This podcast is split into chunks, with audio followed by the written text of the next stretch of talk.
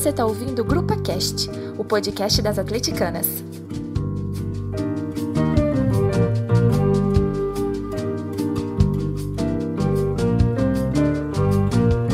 Hoje é 3 de julho, Dia Nacional do Combate à Discriminação Racial, e o Grupa Cast está mais que especial. Vocês nem imaginam. Nosso Grupo Cast vai discutir uma questão que está fervilhando, dados os últimos acontecimentos no Brasil e no mundo. Racial é bem mais antiga e mais grave, e seus danos se estendem por gerações. E é nosso dever nos posicionar nessa luta e sermos totalmente antirracistas. Essa data faz referência à Lei Afonso Arinos, promulgada em 1951, e a primeira lei contra o racismo no Brasil, depois de 69 anos, muitas iniciativas políticas e sociais continuam sendo feitas para o combate à discriminação racial. Ainda temos enormes desrespeitos, violações e violência contra negros no Brasil e no mundo. Ainda pranteamos João Pedros, Cláudias, Miguéis, mas temos que lutar. Eu sou a Poliana e hoje estaremos juntas nesse debate. Para a nossa conversa, teremos a participação da nossa fabulosa Carol Leandro. Boa noite, Carol. Olá, pessoal. Aqui quem fala é a Carol. Eu estou muito honrada em estar aqui hoje, nesse dia tão especial e nesse assunto tão importante. Meira maravilhosa e aniversariante do dia, Vitória. Oi, Vicky. Boa noite, pessoal. Estou muito feliz de estar aqui com vocês. O melhor presente que eu poderia receber hoje. Vai ser um papo muito bacana. Muito obrigada pelo convite. Como eu disse para vocês, o nosso podcast está ainda mais especial. Além da participação dessas mulheres maravilhosas, temos uma surpresa. Desde a criação da grupa, nós temos combatido o machismo, o racismo e todas as formas de discriminação dentro e fora dos estádios. Lutamos incansavelmente para que a igualdade e o respeito ao próximo prevaleçam e prosperem. E por isso, nada mais simbólico e emblemático do que termos conosco hoje aquele que cerrou os punhos contra o racismo e levantou ainda mais o nosso orgulho de ser atleticanos. Hoje o Grupo Cast tem a honra de receber ele, José Reinaldo de Lima, o único rei possível. Bem-vindo, rei. É uma honra recebê-lo no nosso Grupo Cast. Um abraço, Poliana, para, para Carol, também para Vitória, e parabéns para Vitória pelo aniversário. É um prazer participar com você desse podcast para a gente falar pro, nesse dia tão importante da discriminação a gente falar sobre esse tema importante que vocês vêm trabalhando aí há vários tempos, sobre a questão do racismo e da homofobia. A Rei por aceitar nosso convite e para começar nossa conversa vamos a uma provocação. Carol, futebol e política se misturam? Ô, Poli, e, to, e todo mundo que nos escuta, é, eu vou dizer, repetir uma frase que o Silvio Almeida disse no Roda Viva há pouco tempo atrás, futebol é um grande sintoma da nossa brasilidade.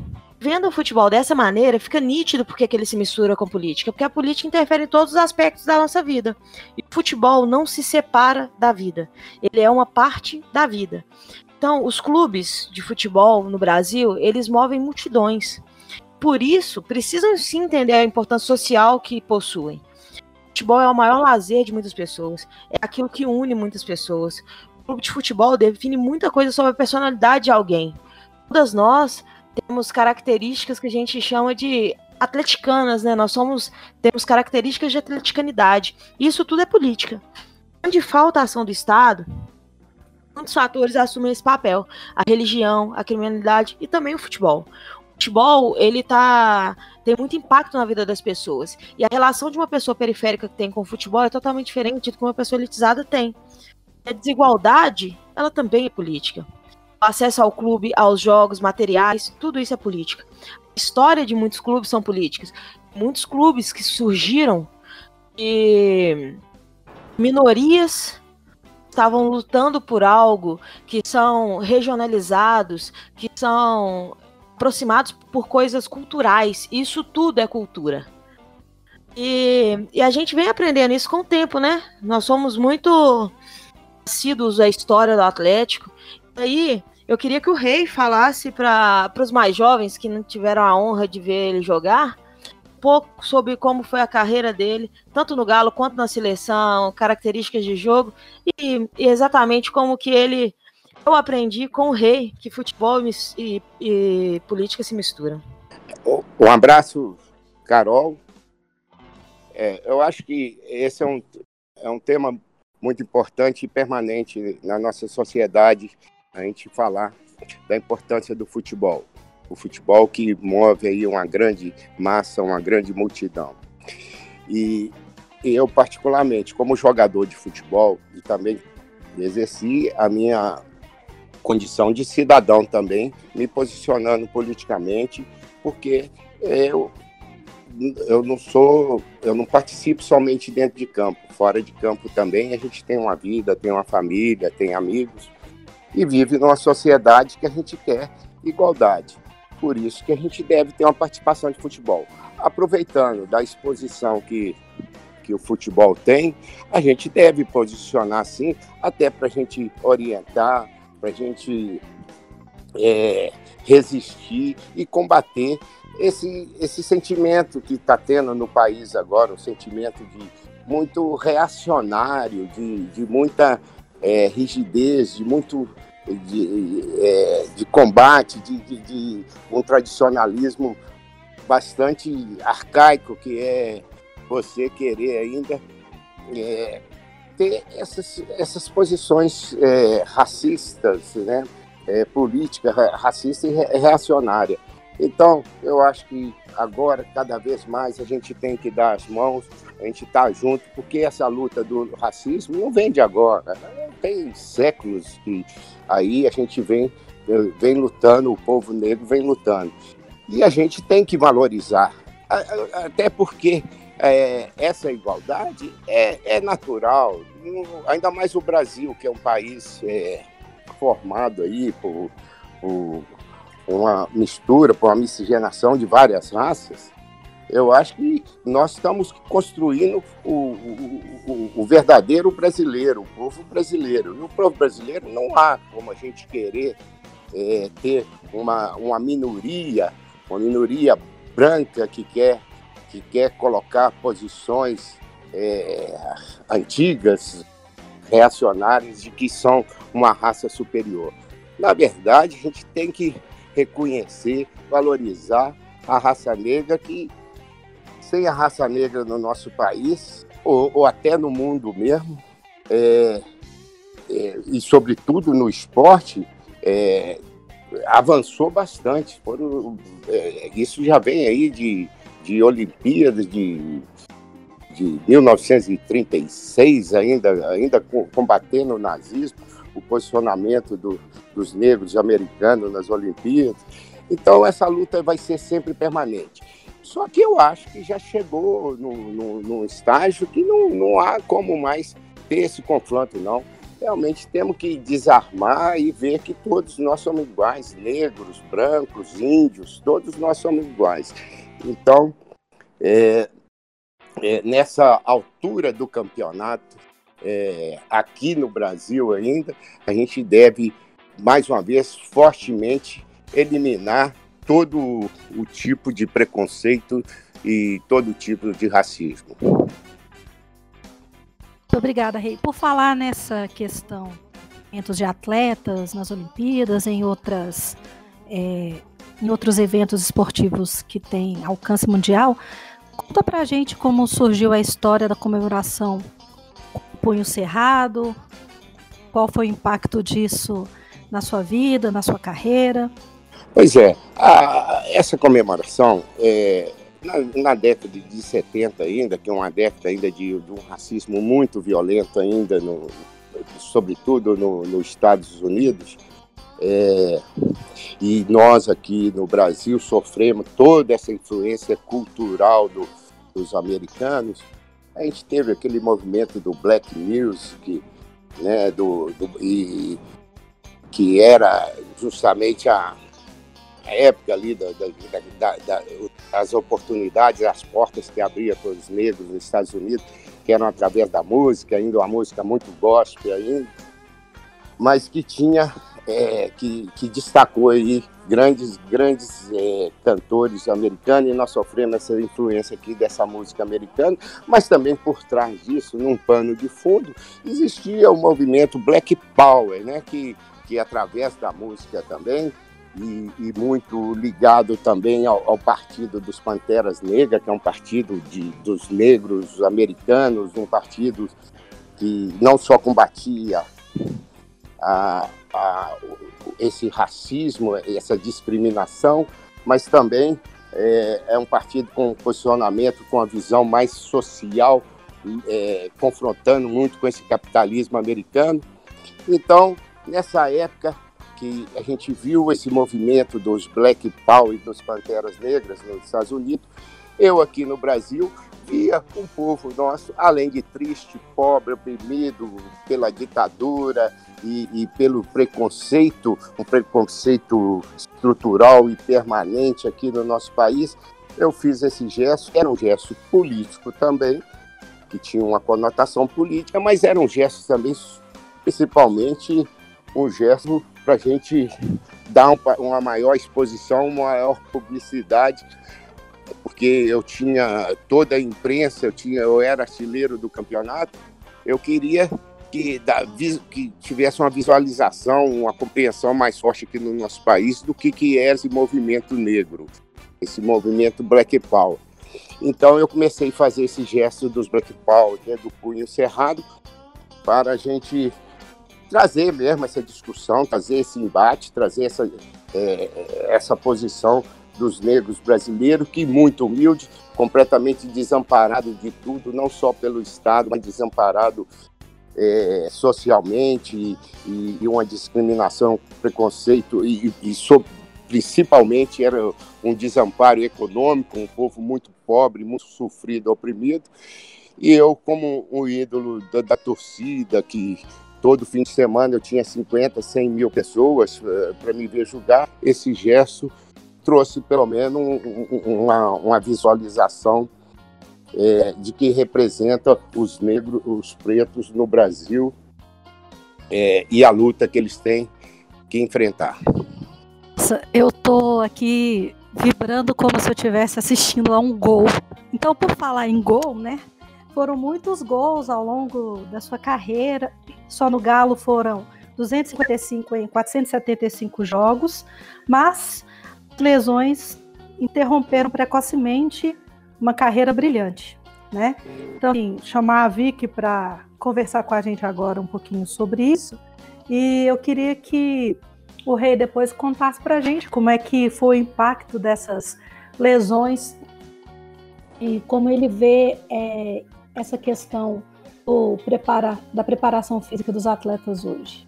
Então, estudando um pouquinho sobre as lesões que, que eram mais comuns no futebol na, na época do rei, algumas décadas atrás, hoje em dia, a gente percebe que os tipos de lesões são muito parecidos, mas o que muda é como a equipe de saúde lida com essas lesões, principalmente o que acontece antes delas. Então, antigamente, o atleta lesionava, é, geralmente eram feitos procedimentos cirúrgicos bastante invasivos, como foi no caso do rei, com a retirada do menisco, por exemplo. Hoje em dia, a gente busca sempre fazer tratamentos mais conservadores, aqueles tratamentos que não necessariamente vão demandar uma cirurgia, tratamentos com exercícios e tudo mais. Hoje em dia, uma grande mudança que a gente teve foi a questão da prevenção. Então, hoje, muito mais do que tratar as lesões, as equipes estão trabalhando começar a pensar em, em trabalhos preventivos para essas lesões. Então, quando a gente estudar sobre isso, a gente percebe que essa mudança de pensamento dentro das equipes foi a partir do, dos anos 90, por exemplo. Então, é uma questão muito nova e muito recente ainda. Sobre lesões, a gente vê que os estudos, a maioria, são com atletas de alto rendimento homens. Então, acho interessante a gente comentar aqui que a gente ainda não tem muito dado sobre mulheres futebol. Mas as lesões mais comuns que a gente tem são as lesões ligamentares do tornozelo, as diversas lesões de joelho, como que aconteceu com o rei, e lesões do músculo da panturrilha. Além disso, é, estudando, eu descobri que existe uma revista internacional que busca estudar as diferenças que existem entre atletas negros e brancos tanto no questão de acesso à saúde, acesso ao tratamento, como se existem ou não questões fisiológicas que, que é, possam diferenciar esses atletas, né? Então, quando a gente estuda isso, a gente vê que, por exemplo, existe uma diferença do sistema cardiovascular do atleta negro e do atleta branco, e ainda assim, a maioria dos estudos são feitos, são feitos com atletas brancos. Então, muitas vezes, é muito investigado coisas que já estão bem determinadas na literatura, mas ainda assim, os estudos seguem sendo feitos mais com os atletas brancos.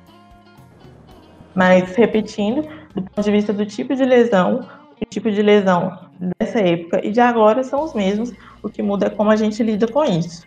Se fosse hoje em dia, essa lesão do que é a lesão do menisco, que outros atletas como Kaká e Gilberto Silva já tiveram, essa lesão poderia ser feita com uma cirurgia muito menos invasiva. Após a cirurgia, ele poderia ter realizado exercícios e todo um trabalho de habilitação, voltando a campo menos sequelas dessa lesão, poderia ter tido uma carreira ainda mais brilhante, ainda mais longa aí no futebol. Ei, Rei, o que, que você tem para comentar com a gente, pra gente sobre esse assunto? Como é que isso. Como é que você lidou com isso seu período? Olha, a medicina, a medicina teve um, um avanço extraordinário.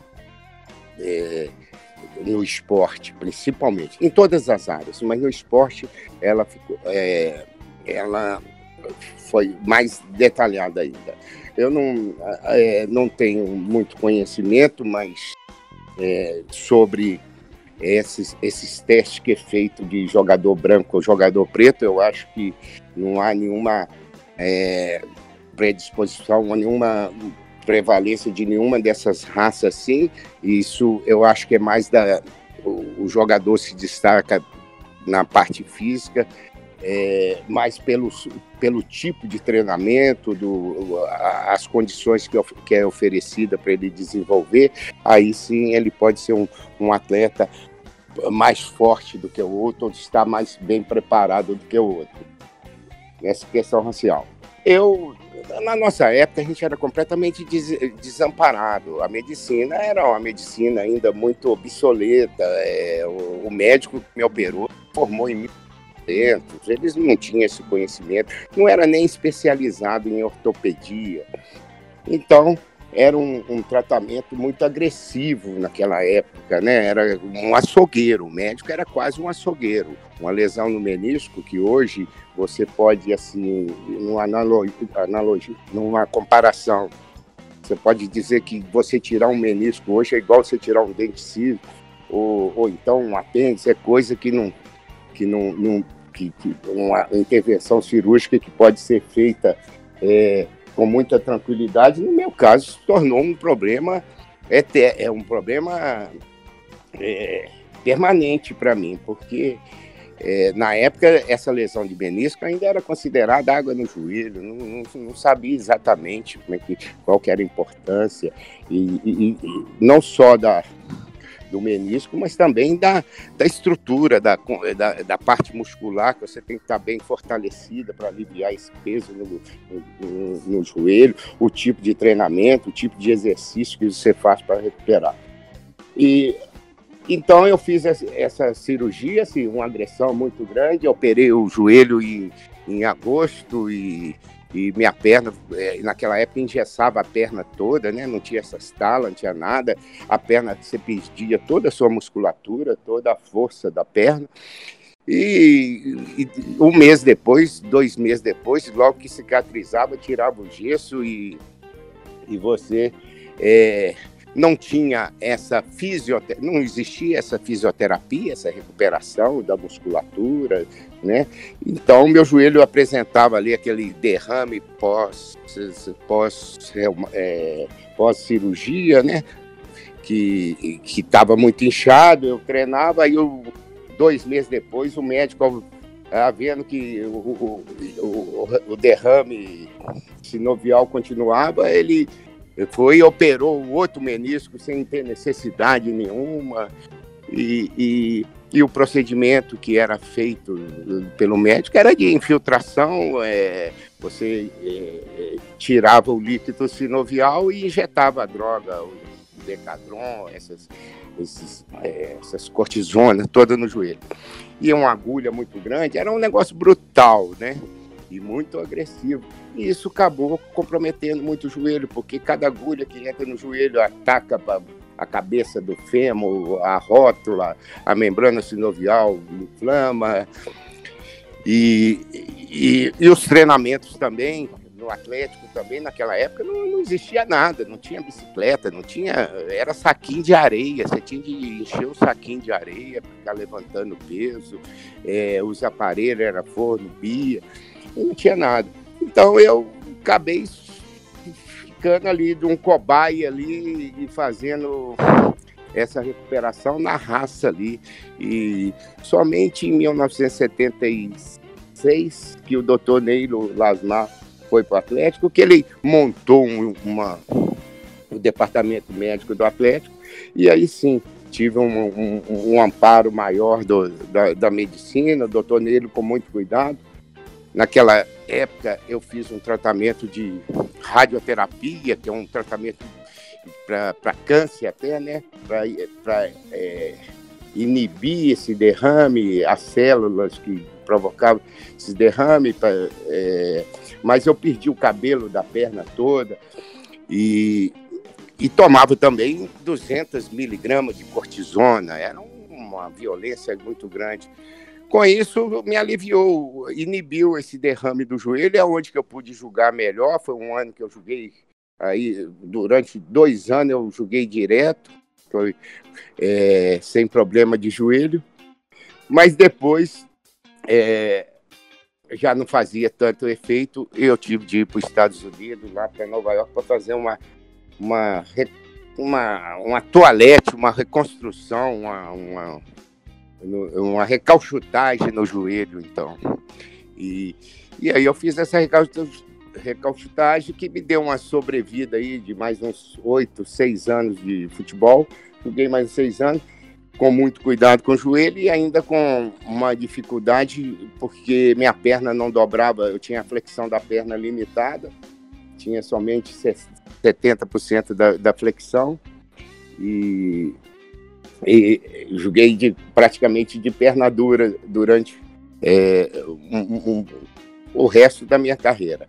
E fora as dores permanentes do joelho, porque o joelho é uma articulação muito difícil, além do, da, da, parte de equilíbrio tudo, a dor é uma dor que te joga no chão. Então eu sofri todo esse, eu tive todo esse histórico aí, né? Eu posso dizer que eu fui um, um Marte no futebol. É, complementando então essa fala do Rei, é exatamente isso, né? fica muito claro na fala dele a importância que, que a reabilitação, que a fisioterapia tem e que não tinha naquela época e que hoje a gente já tem. O Atlético, inclusive, é referência, né? O setor médico dele, com uma equipe multidisciplinar excelente. Eu já tive a oportunidade de participar de avaliações pré-temporada das categorias de base lá. Hoje a gente vê que tem uma equipe muito bacana, que tem muitos recursos, toda a lógica do treinamento e da reabilitação evoluíram e mudaram. Além disso, entanto também que o rei falou, realmente não é essa questão racial define quais esportes são mais praticados por negros ou por brancos. Existem quatro pontos principais que definem isso, que são questões culturais, econômicas, educacionais e urbanas. Falando bem rapidamente sobre esses quatro pontos, a gente está preparado para ver negros em esportes como atletismo, futebol, basquete, mas a gente não vê tanto em esportes como hipismo, natação, remo e tênis. Então, primeiramente, a questão cultural. Esses esportes, por serem predominantemente brancos, acabam afastando pessoas negras que eventualmente gostariam de participar desses esportes, criando um ambiente mais hostil e mais elitizado dentro deles.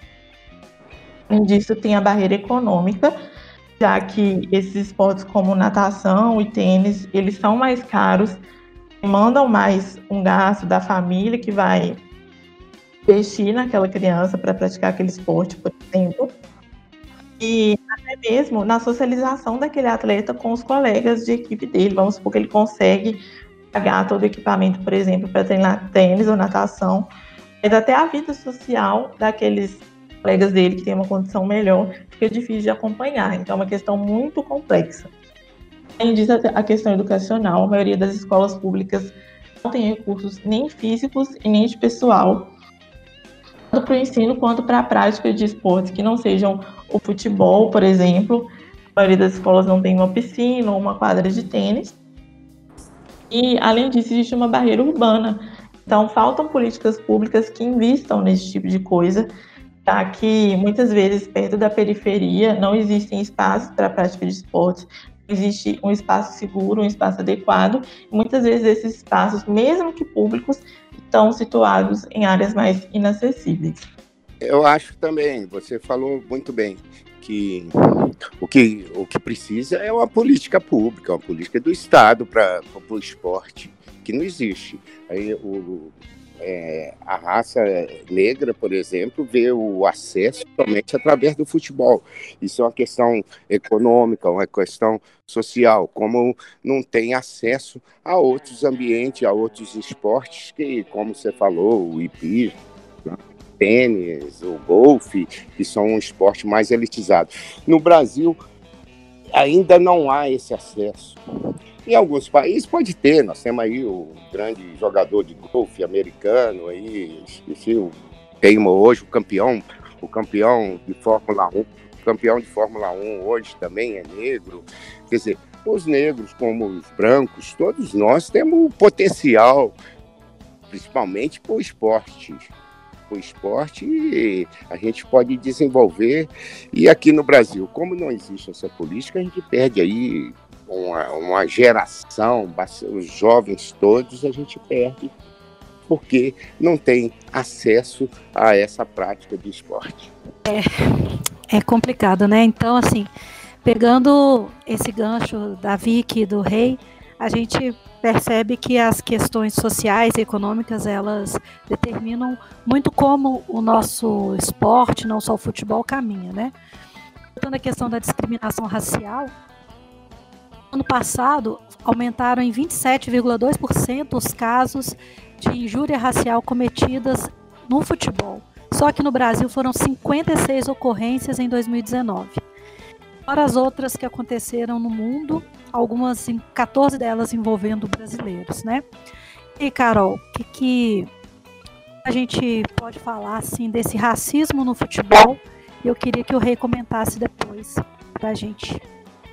Como, como a Poli bem introduziu ao assunto, os brasileiros costumam ser alvos né, do racismo do mundo, né? Recentemente, Malcolm e o William tiveram esse problema. Hulk, quando jogava no Porto, teve. O, recentemente no Porto, Marega sofreu ataques racistas durante o jogo inteiro, até que abandonou a partida. Neymar, Dani Alves, Dentinho, Tyson. O Tyson, inclusive, foi expulso ao reagir a xingamentos. Na Itália, se a gente for, for procurar casos de racismo na Itália, é assim, repetem, são inúmeros casos. Aqui no Brasil, o que ficou mais marcado foi o caso do Aranha, né?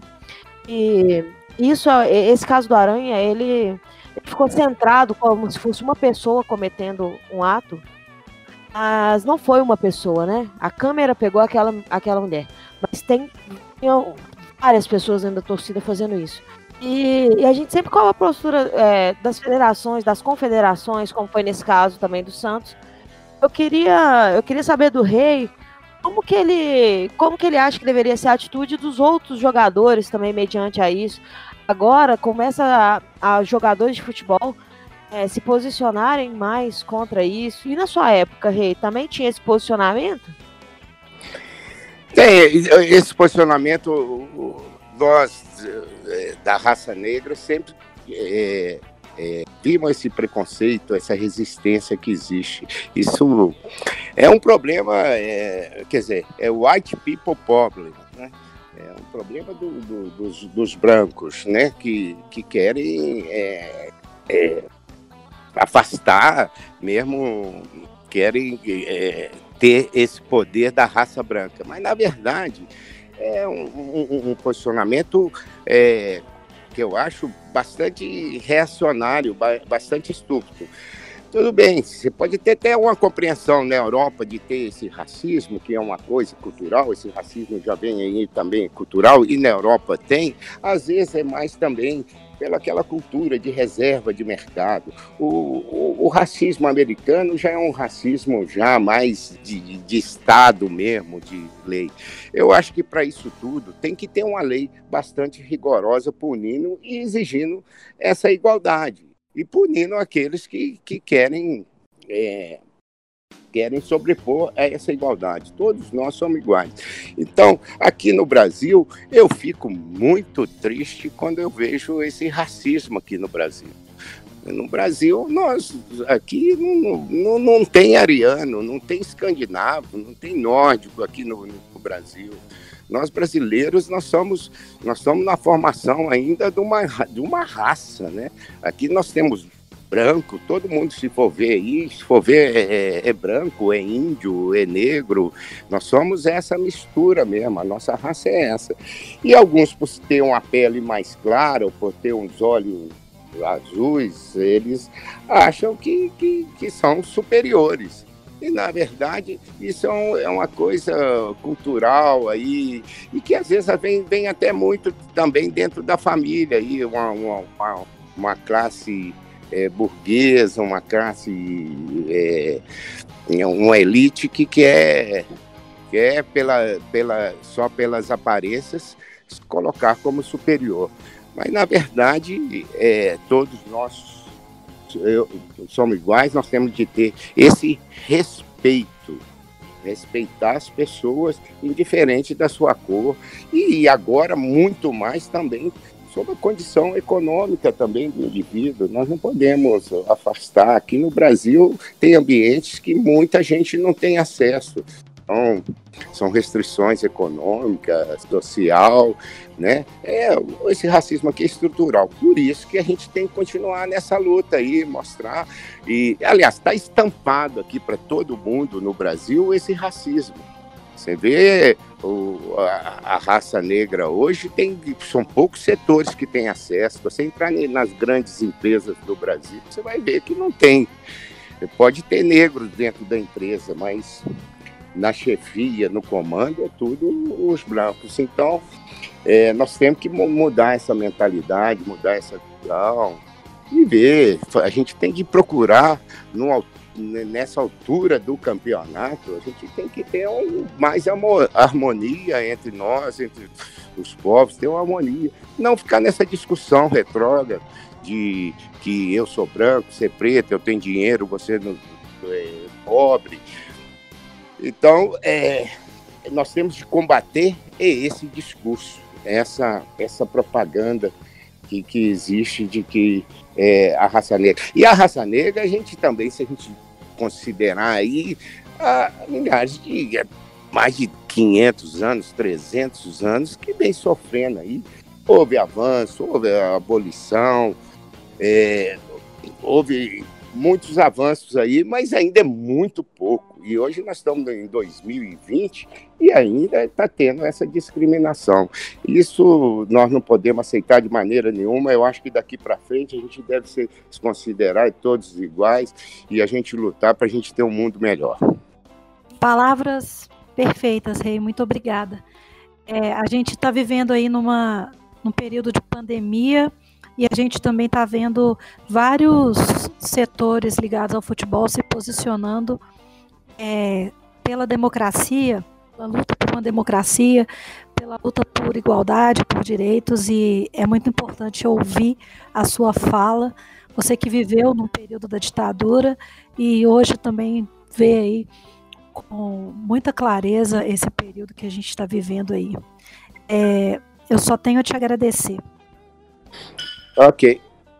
Ok, eu acho que é bola para frente. A gente tem que é, ir desarmado para essa luta de, é, de enfrentar mesmo todos esses preconceitos, porque isso, é, esses preconceitos não, já não tem mais nenhum valor você se considerar melhor que o outro, não. Todos nós somos iguais. E é, no nosso país hoje, a gente vivendo essa, essas dificuldades todas, é, e a gente vê um, um, governo que quer acirrar mais ainda, quer polemizar mais ainda esse debate de quem que é melhor, quem que manda, essa política ainda muito rasteira, né?